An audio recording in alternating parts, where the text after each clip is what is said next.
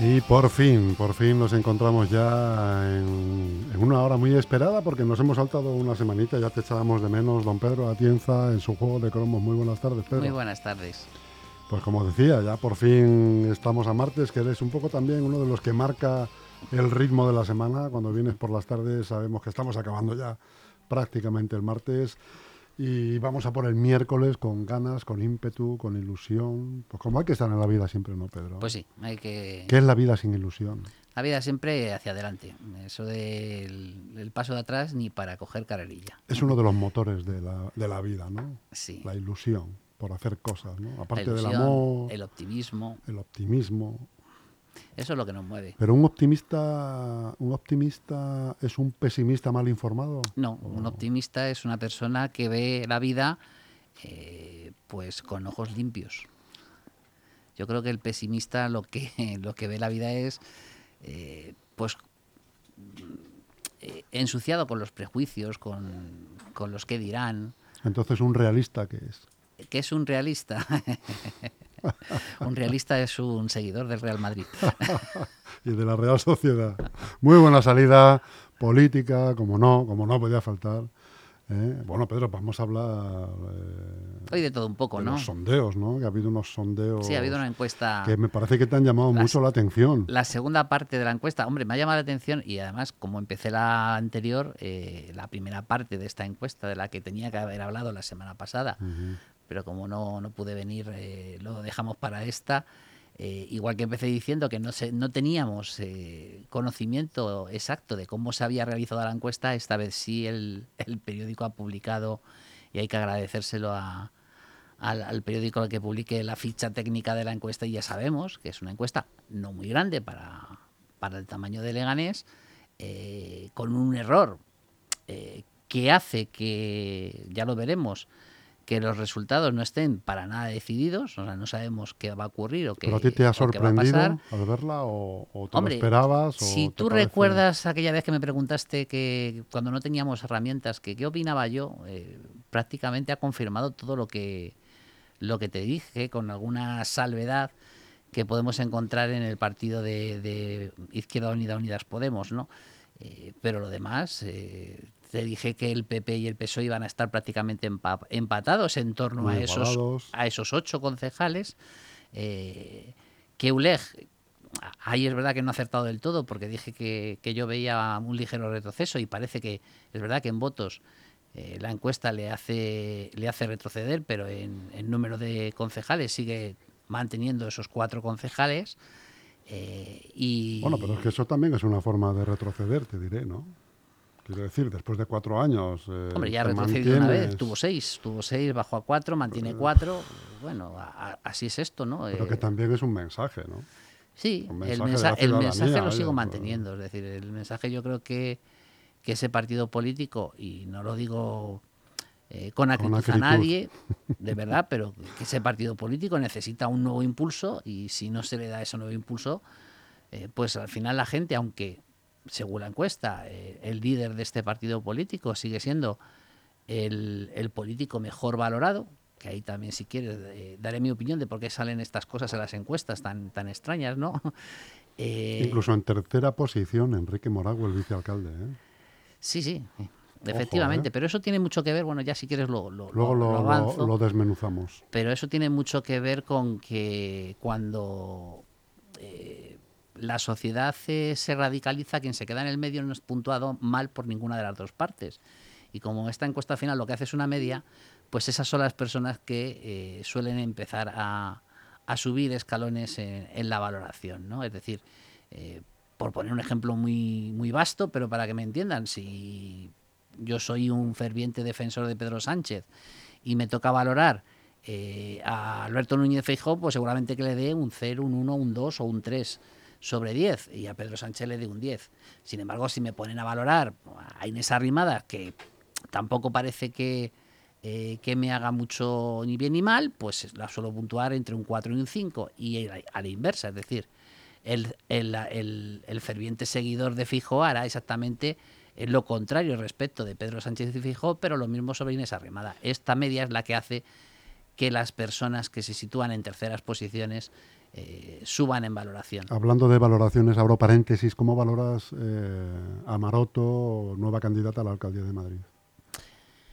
A Reyes Maroto. Reyes Maroto. Hombre, me parece una buena candidata, es decir, es una persona eh, que si mal no me confundo, creo que es del distrito de Arganzuela, es decir, conoce Madrid desde hace muchísimos años, tiene una carrera eh, política eh, bastante destacada, siendo ha estado en la Asamblea de Madrid, ha estado o está como ministra del gobierno de, Pedro Sánchez y, conoce perfectamente la ciudad de Madrid, o sea, no es una paracaidista ni una aterrizada, sino eh, una persona de, del sitio, del sitio.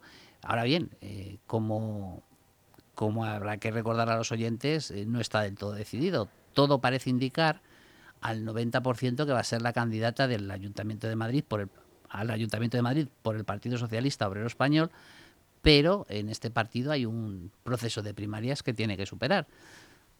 Es verdad que y me puedo equivocar. Yo creo que cae bien a todos. Me puedo equivocar, pero me da a mí, o tengo la sensación, que va a pasar lo mismo que ha pasado en la Asamblea de Madrid con Juan Lobato, que no ha tenido rival.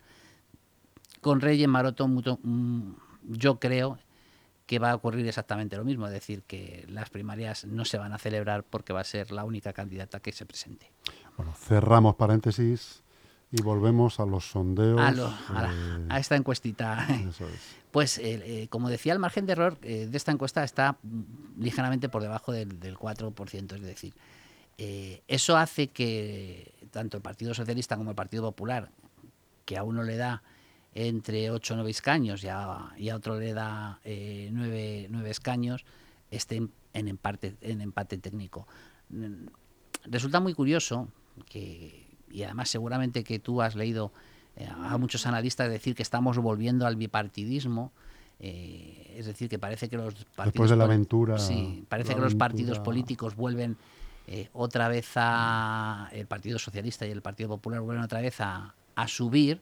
En el caso de Leganés todavía no estamos en ese en ese bipartidismo porque ninguno de los dos partidos políticos, según esta encuesta, superará el 25% de los votos.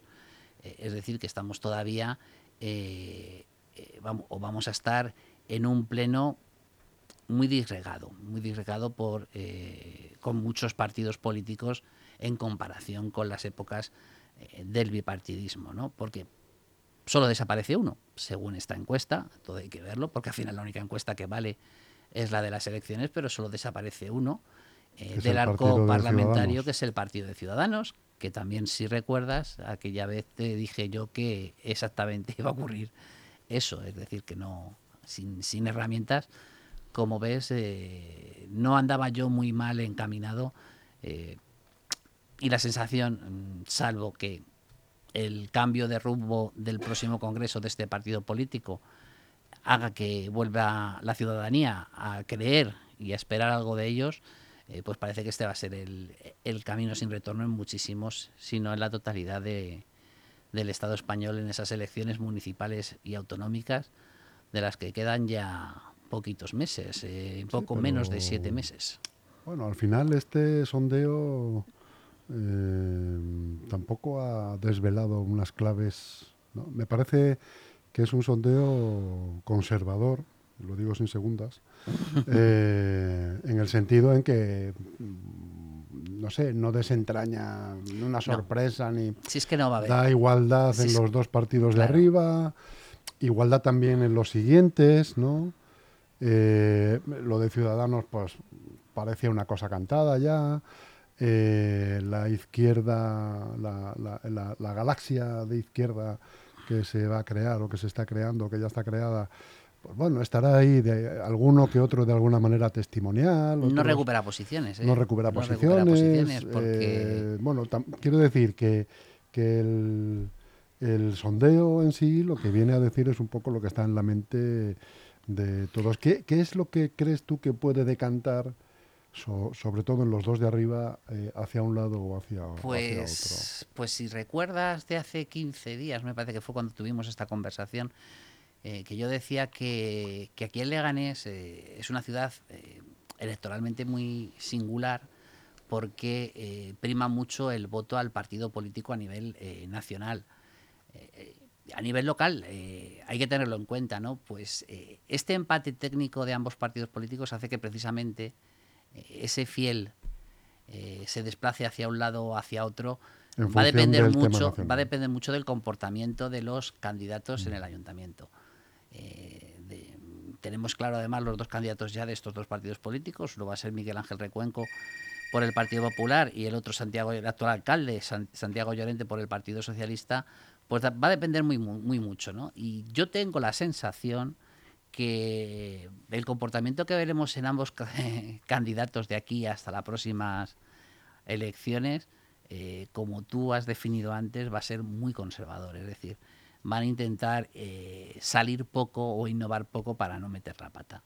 Tengo esa sensación, porque los resultados, eh, ambas partes, eh, no les viene del todo mal. Es, verdad que la izquierda pierde, pierde escaños porque estamos hablando de que actualmente es mayoría absoluta, aunque no estén en la coalición que gobierna, pero actualmente la izquierda en el arco parlamentario de Leganés es mayoría absoluta estamos hablando de que eh, esta encuesta les está dando como mucho 13, eh, sí, 13, 13 concejales, es decir, eh, uno menos que la mayoría absoluta, es decir, está perdiendo, perdiendo posición, ¿no?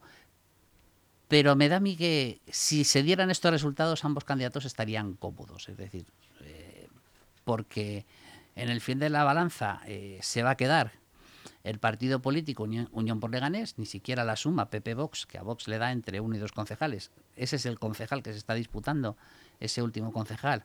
Según esta encuesta, se lo estarían disputando el Partido Socialista y, Vox.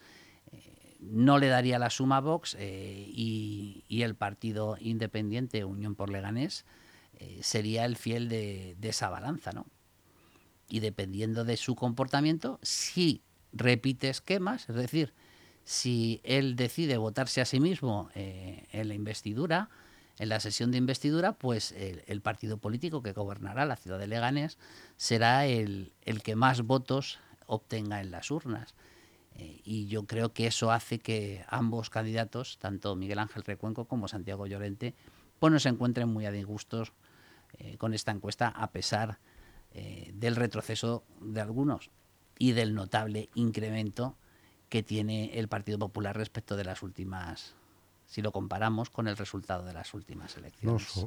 yo pienso, como tú, eh, sobre todo en el aspecto en que el que más cómodo se puede encontrar, si cabe, es Santiago Llorente, puesto que ahora digamos que el que controla el partido, si en un símil de un partido de tenis o de lo que quieras, el que controla el tempo del partido es él, puesto que es el que tiene las herramientas para mostrar todo lo que, lo que ha hecho y, todo lo que le queda por hacer en cuanto a mejoras, ¿no? inversiones en la ciudad y ah, vender el le muñeco. Va a tocar, le va a tocar explicar las inversiones que, que, está realizando. ¿no? pero, pero que al fin de cuentas son inversiones que es, que es lo que el, es lo que el neófito que estamos hablando algunas veces de, de, la política local, que no sabe nada de la política local porque no, porque no le interesa, sí que valora el, pues hombre, el, efecto el efecto emocional que supone ver las calles asfaltadas, ver parques nuevos, ver árboles de nuevos, y ahí, hay una incógnita. Infraestructuras. Que además. ese, ese, poder, esas, esa, ese mango, esas asas, las tiene ahora mismo el PSOE. Y, y además la capacidad de decisión de esas pequeñas cosas que podría hacer de aquí a final de legislatura eh, en determinados sitios donde, donde le interese reforzar esa presencia municipal. Y esa, es, eso lo puede, lo puede hacer el, alcalde y no lo puede hacer la oposición. Al margen de su vegetativo que tiene ya per se, ¿no? Que, Efectivamente.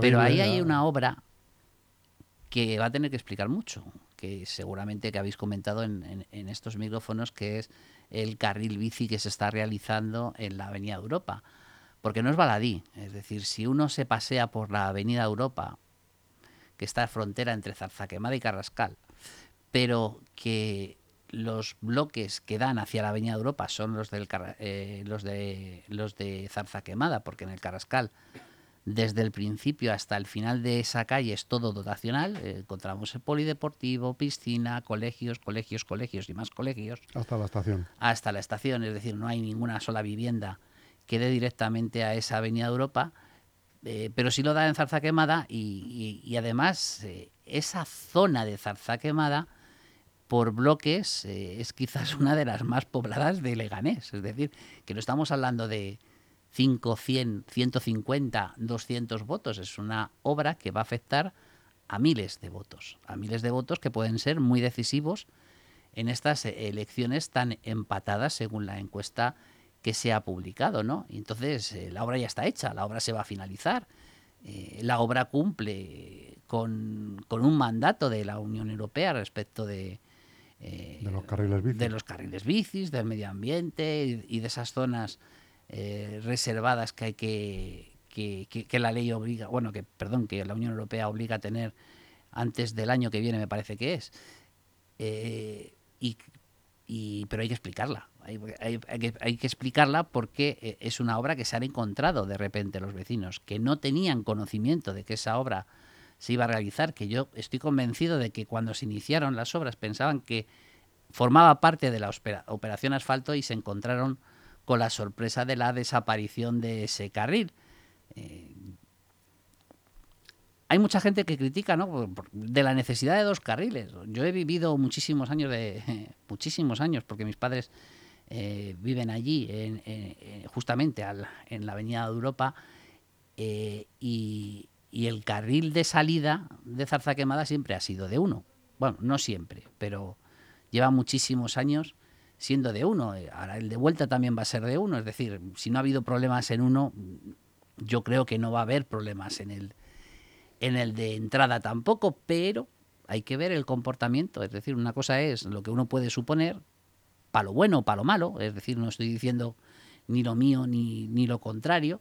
Eh, y lo que toca hacer en esa zona tan importante electoralmente, sobre todo para la izquierda, sobre todo para el Partido Socialista, son mesas donde el Partido Socialista eh, históricamente ha sacado unos grandes resultados, eh, pues va a tener que hacer mucha pedagogía amén del resultado de la finalización de la obra, ¿no?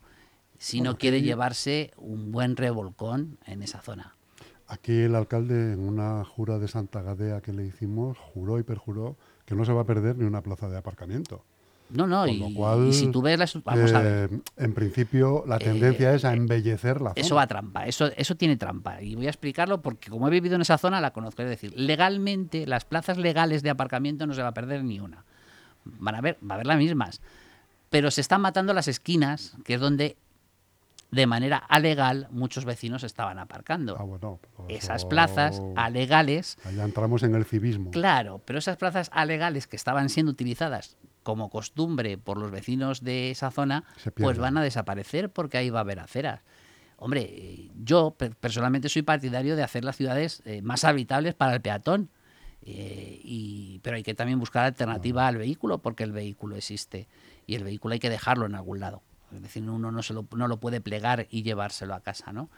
Eh, por eso digo que hay que hacer mucha pedagogía, muchísima pedagogía y también como el resultado se va a ver eh, en breve, eh, pues dependiendo del comportamiento de, eh, de la circulación en esa zona, pues luego la gente, la misma gente que criticaba que critica esta, luego lo mismo les sorprende y les es grato, ¿no? Esto me recuerda a la peatonalización de Juan Muñoz, por ejemplo, donde la gran resistencia que había por los vecinos y los comerciantes, ahora, mm, después de finalizada la obra, son todo para bienes. No creo que nadie critique la peatonalización de Juan Muñoz. Es más, eh, ahora tenemos, eh, se está empezando una nueva fase de la peatonalización de la zona centro eh, con la calle La Luna y seguramente que la gente ya no tiene ese tirón. ¿no? Yo creo que exactamente está ocurriendo lo mismo, pero, insisto, hay que ver el resultado. si empiezan a formarse atascos, si empiezan a formarse retenciones, si los vecinos vuelven otra vez a tener que viajar un kilómetro o más desde donde dejan aparcado su coche eh, hasta la vivienda, eso yo lo he vivido muchísimos años en Zarza Quemada, eh, pues seguramente que tendremos eh, el cuarto domingo del mes de mayo, vecinos muy cabreados en esa zona antes de depositar su voto. Por eso te digo que siendo así, pues habría un sería irían las cosas por un camino, pero si no son así, sino que la zona se embellece y mejora sustancialmente, es por lo que te digo yo que las riendas ahora, el mango del partido lo tiene la corporación que está mandando porque puede vender muy bien eh, estos éxitos después de tres años de, no hacer nada práctica, prácticamente. Y luego otra, otra, otro apunte que me gustaría hacerte y que supongo que estarás de acuerdo conmigo. Eh, eh, fantástica la peatonalización de Juan Muñoz, de la calle la Plaza de la Luna, de la calle del Sol, de Ordóñez, de todo esto. Pero al ayuntamiento le sigue faltando esa, esa pizquita de ambición, esa pizquita de pensar en la ciudad, eh, y, en la, y en la comodidad, si se quiere, de los ciudadanos, al menos a los, afectados de la, almendra central, en hacer eh, aparcamiento subterráneo. ¿Por qué no se hace un aparcamiento subterráneo? Se hizo en su momento en Juan Muñoz, o se hace en su momento en la Luna, o en la propia Plaza de España. Voy a hacer un poquito de abogada del diablo contigo, ¿vale? Es decir, eh, hay aparcamientos subterráneos que no se llenan. Como por al ejemplo, lado de la zona centro. Al lado de la zona centro, por ejemplo. Por ejemplo. Y, ahora, discúlpame, un inciso. Y si no se llena, ¿por qué no se da gratis a los afectados, de ahora mismo, de la Plaza de la Luna, digo yo? O a los afectados de la calle del Sol, cuando toquen. ¿Por qué no se dan gratis? Sería una opción, sería una opción. Pedro, te estoy dando una idea. ¿eh? Yo, no estoy, yo no estoy, dásela al que viene también por la mañana, que seguro que te hace más, te hace más caso. O sea, como decían ayer, Llorente da un paso al frente. Pues eso, eh, pero es verdad que eh, la presión yo no me refiero tanto a la de la residencia, que la residencia es, verdad. La calle La Luna hace ya tiempo que no se aparcaba el coche, o sea que la peatonalización no va a suponer, hace ya meses quiero decir que no se aparca el coche, la peatonalización no va a suponer un problema. Eh, por esa zona quitarías plazas de aparcamiento si Vicente Alexandre te lo, Alexandre te lo llevas por delante, ¿no? Eh, pero, pero es verdad que si tú vienes con coche eh, al centro de Leganés, y no encuentras aparcamiento, tienes alternativas que no se te llenan y muy baratas y muy económicas, porque es que eh, comparado con los precios que tienen los parkings públicos, no hablo de los privados, sino los parkings públicos del centro de Madrid, eh, el de Ensul está tirado. Es que si no ha subido desde que yo lo dejé, estamos hablando que te cuesta eh, unos 65 o 70 céntimos la hora. Eso es lo que cuesta aparcar el coche en el parking de Sul. Es decir, que alguien que viene a hacer eh, una visita comercial o, a comprar al centro de, Leganés le sale 10 veces más barato prácticamente que el centro de Madrid. Pero claro, es que es lo de eh, la falta de costumbre, ¿no? Eh, hay muchísima gente, además, si quieres, un día nos bajamos y hacemos una encuesta, muchísima gente que no conoce la existencia de un parque público eh, en, el centro de Leganés, es decir, un parking municipal, quiero decir, en el centro de Leganés, ¿no? Eh, pero es que tienes otro que sí se llena un pelín más en, el parque del 500 aniversario, el, del Meridiano. Eh, todo, el mundo le conoce como el Parque del Meridiano, que también es de Ensule, ¿no? Y que también está muy cerquita, pegando a, a, esa almendra central, central de Leganés. Es decir, que no es la única alternativa la de Plaza Mayor, que existen más. Eh, y aún así yo cuando he venido por el centro, en el 90% de, las, de los... Bueno, la verdad es que últimamente bajo más andando, todo hay que decirlo, pero en el 90% de las eh, ocasiones he podido aparcar en los alrededores de la almendra. A veces te cuesta más, a veces te cuesta Con tu Smart, ¿no? Mm, tengo coche mediano, ni grande ni pequeño, un cochito, me, vamos, no me importa decirlo, es un, es un 308 el, coche que tengo. Y, no he tenido excesivos problemas para aparcar, salvo a lo mejor algún momento puntual como en Navidades, pero bueno, ahí eh, o, bien me venía en transporte público o ahora eh, que vivo más cerca del centro, pues me bajo andando y, se acabaron los problemas.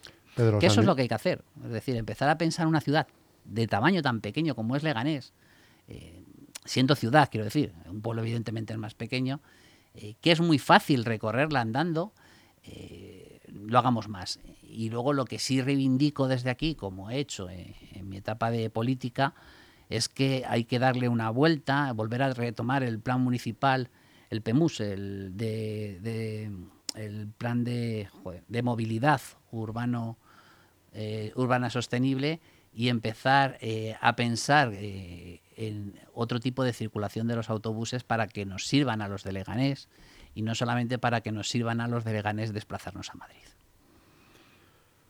Pedro, no sé si estuviste este sábado incendiando la ciudad, como dice la presidenta Ayuso en la manifestación de... Bueno, esta no, y, se, incendió, se incendió Madrid. fue, la verdad es que fue una, manifestación eh, como hacía tiempo no se recordaba, una de las de prepandemia, ¿no? Una manifestación prepandemia, ¿no? Eh, muchísima gente, da igual eh, si la cifra es la que que dieron la delegación de gobierno o la cifra es la de la que dan los eh, los organizadores. Da igual que fueran 200.000 o, 700.000, porque en una manifestación, más que medir el número, que siempre va a haber discusión, hay que medir lo que ocupó. Lo que ocupó. Es decir, en Madrid, como además el, el manifestódromo es, es siempre el mismo, es fácil comparar una manifestación con otra, tan sencillo como eh, utilizar una foto aérea y ver el, que ocupa, ¿no? Y si esta manifestación hasta dónde llega y de dónde llega. Lo cierto es que muchísima gente eh, que empezó, la, sur eh, empezó en, en Atocha, apenas se pudo mover del sitio. Es decir, hubo muchísima gente como otras manifestaciones prepandémicas, también por temas sanitarios o por, otros temas, ¿no? y eso lo que te indica que ni manipulación política ni leche. La gente que va a la calle es porque está cabreada. Y existe un terrible cabreo con la sanidad pública pospandémica en la Comunidad de Madrid. Y sobre todo, eh, el cabreo se hace eh, aún más insoportable cuando hablamos de la atención primaria.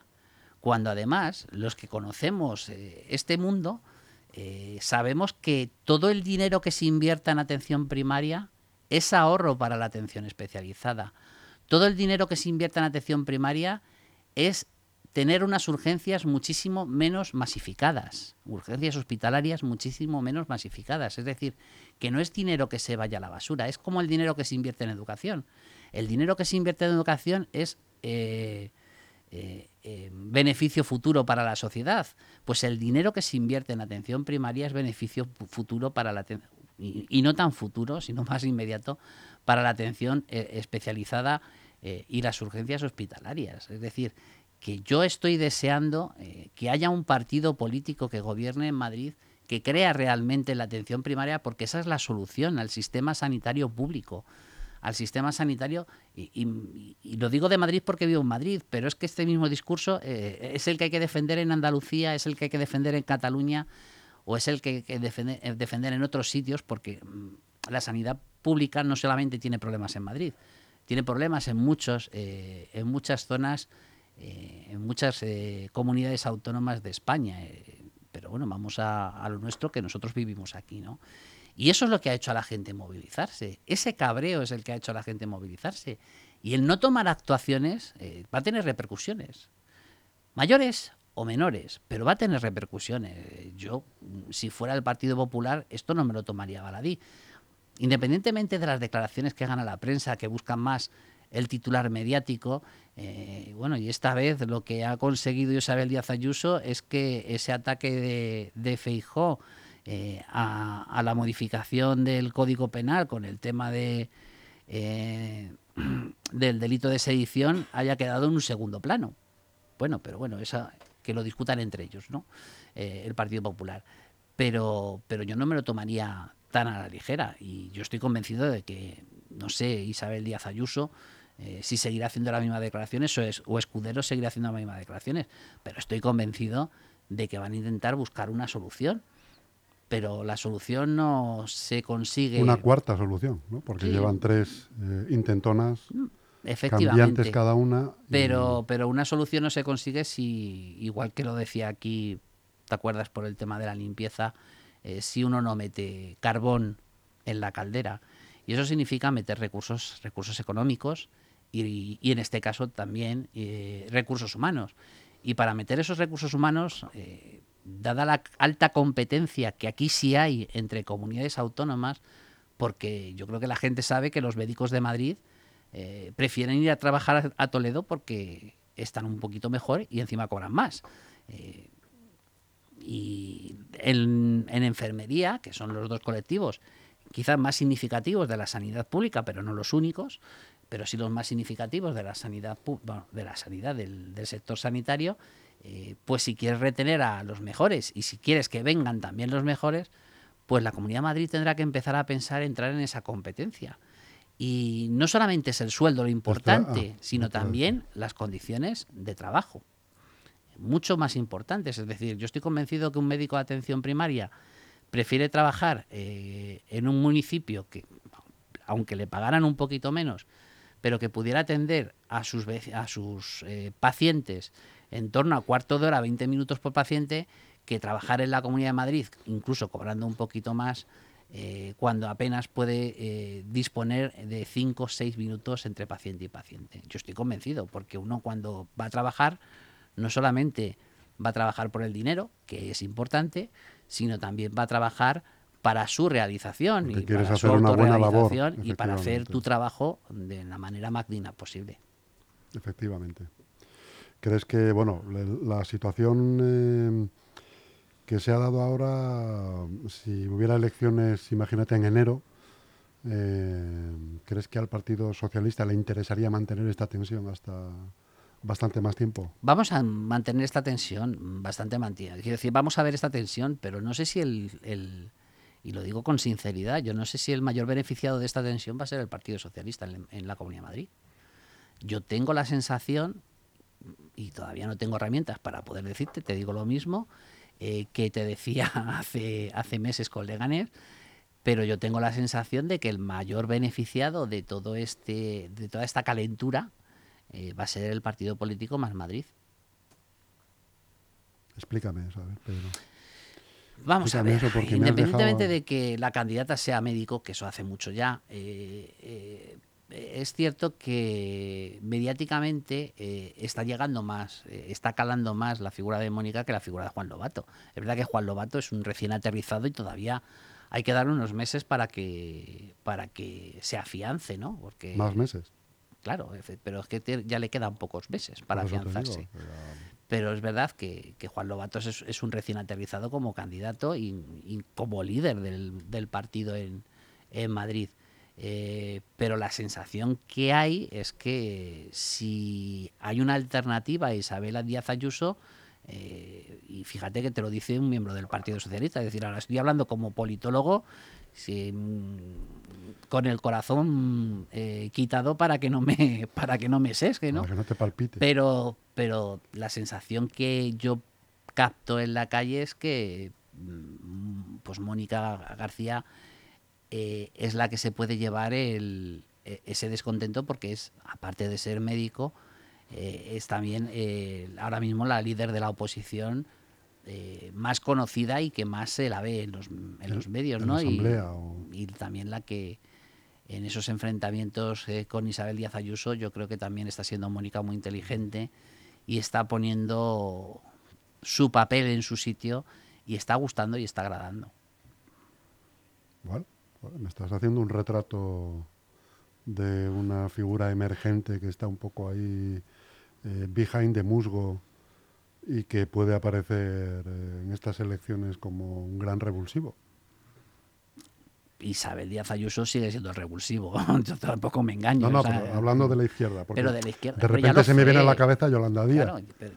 no, no, yo hablo a nivel de Comunidad de Madrid, eh, no a nivel de Estado a nivel de Estado vamos a ver estos enfrentamientos cainitas que tiene en la izquierda y además que tiene por costumbre la izquierda, a ver dónde va. Porque es verdad eh, que Yolanda Díaz eh, ha tenido su momento de gloria, pero cuidado que después de las mieles eh, sabes que suelen venir las hieles. y a ver si aguanta y soporta de aquí hasta las próximas elecciones generales las hieles que le van a venir eh, iba a decir de su propio partido, ¿no? Pero de, su propia coalición de partidos. Si las aguanta, será una candidata a tener en cuenta. ¿A ti no te parece muy, a ti no te cae muy bien? ¿Quién? Yolanda Díaz. Sí, me cae muy bien. Mm. Además me parece una tía muy apta eh, y, una muy buena candidata por, por parte de la izquierda. Sí, sí, no, no, no. Ahí estás confundido. Es una candidata que me cae muy, muy bien. Eh, pero te estoy haciendo un análisis objetivo, no un análisis desde el corazón. Y lo que veo es que hay muchas eh, intereses eh, en esa coalición de partidos que, que más que empujar o remar en la misma dirección y sentido que Yolanda Díaz, Díaz parece que están haciendo lo contrario. Y no por lo en que vez de sumar, ¿no? Está sí, sí, en vez de sumar está el, el sumar y, y el restar, ¿no? Y espero que al final ese juego no, no dé suma, suma cero por el bien de la izquierda. Pedro Atienza, pues son las 5 y 5. Estaría contigo hasta las 6 y 5, pero el tiempo. Ah, le nos toca a. Eugenio, no sé si ha venido. Eugenio, que está por aquí además con un invitado. Que tiene temas mucho más interesantes que los míos, seguro. Bueno, bueno, todo es interesante al final, Pedro. Todo, todo es, eh, forma parte de la vida. Pues como siempre, Un placer. Un placer eh, esta. Te con espero el martes que viene marcando otra vez la pauta. De acuerdo. Un abrazo, amigo. A vosotros.